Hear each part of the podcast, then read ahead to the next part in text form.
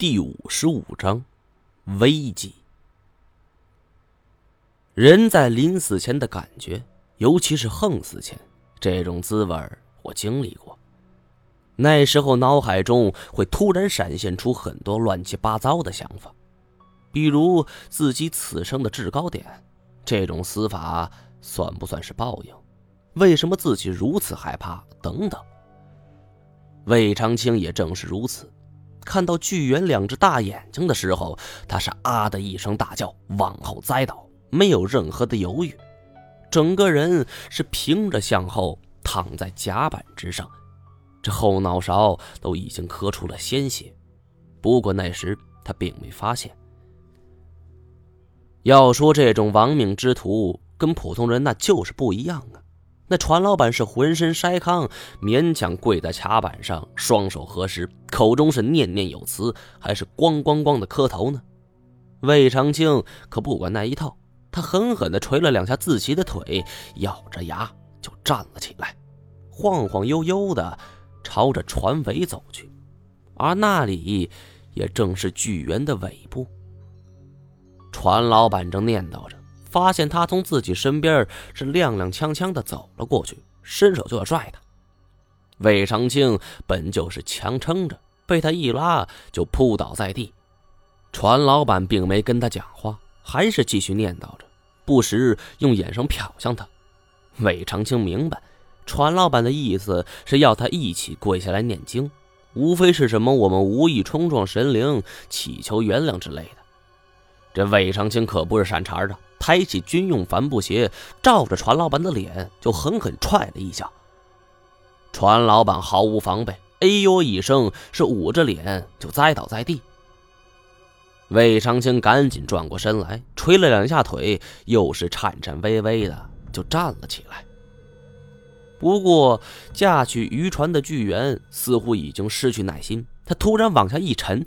本来露出水面将近一米的渔船是豁然摔倒，啪的一声砸起了一米多的浪花。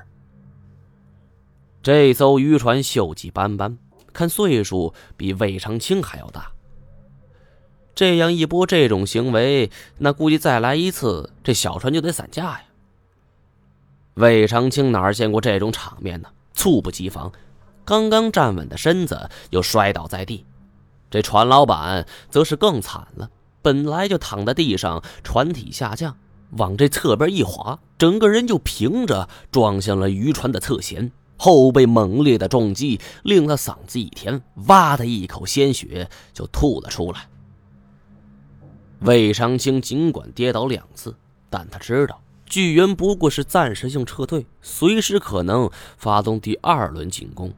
现在是跳船逃命的最好机会，但他刚迈了两步，就突然感觉眼前这一条路由平路慢慢变成了陡坡，而且越来越陡。忽然，他看清楚了周遭形势，整条船他是头上尾下的斜着立了起来。再回头一看，吓得他是头发直竖，三魂中去了两魂呢。此时，巨猿已经探出了硕大头颅，瞅这尺寸，就跟那汽车人擎天柱的大小差不了多少啊！此时，他的江会正在叼着船体，这张会外形犹如鹦鹉一样，这轻轻一下，小船就嘎啦啦直响，没个两三下，船头就已经粉碎。船老板连站起来的机会都没有，整个人顺着倾斜的甲板，朝着巨猿的嘴就滑了过去。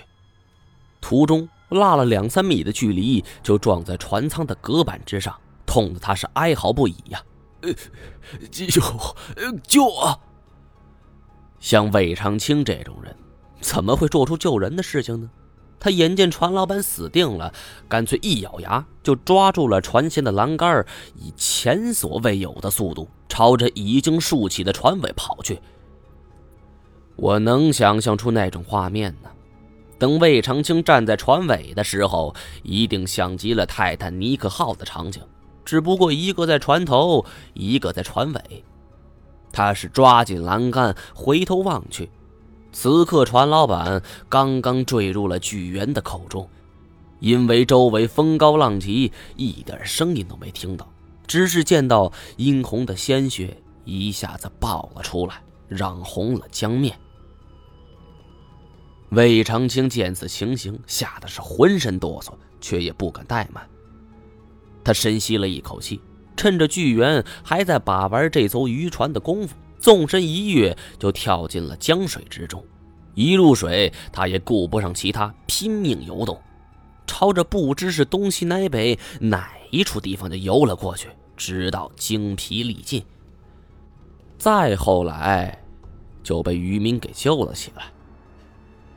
这件事情，魏长青跟身边之人说过不止一次，有的人认为他是吹牛。有人则认为这是煽动他前往老爷庙再次寻找巨猿。那甭说捉活的，那就算是死的，放在市面上也是价值不菲。但是魏长青并没同意。那么大一个大家伙，除非是有铁甲巨剑，否则那就是找死。魏长青说完了这件事情，他看我的反应，大概是想从中找到一丝惊讶和敬佩。毕竟这也是他的一个吹嘘资本，不过肯定令他失望了，因为我的脸色如常。像这种经历，我见过太多了。如果是去年的话，我一定还会大为惊讶，并且私下拉起一支队伍前往老爷庙水域一探究竟。但是现在，我已经习惯应对类似的局面了。魏长青见到一只巨猿，就如此大惊。若是我将我们之前的遭遇一一讲给他听，那恐怕他会惊讶到当场跪下。正在想这些的时候，单战拽了一下我袖子，然后指着一处墙壁，我扭头将矿灯给照了过去。只见这处墙壁上赫然留下了一个箭头的标志，从它的形状大小来看，恰恰是我之前留的记号。我不禁怔然，从我们刚才走的路来看，明明只有一条路，没有其他远近路可言呢。从这人皮鼠王墓图上来看，这墓葬形制是一个正常的人形墓，这腿部是一条笔直的路，这没可能沿着路就给绕了回去呀。就算这个人是个螺旋腿，也不至于来个三百六十度大回环吧。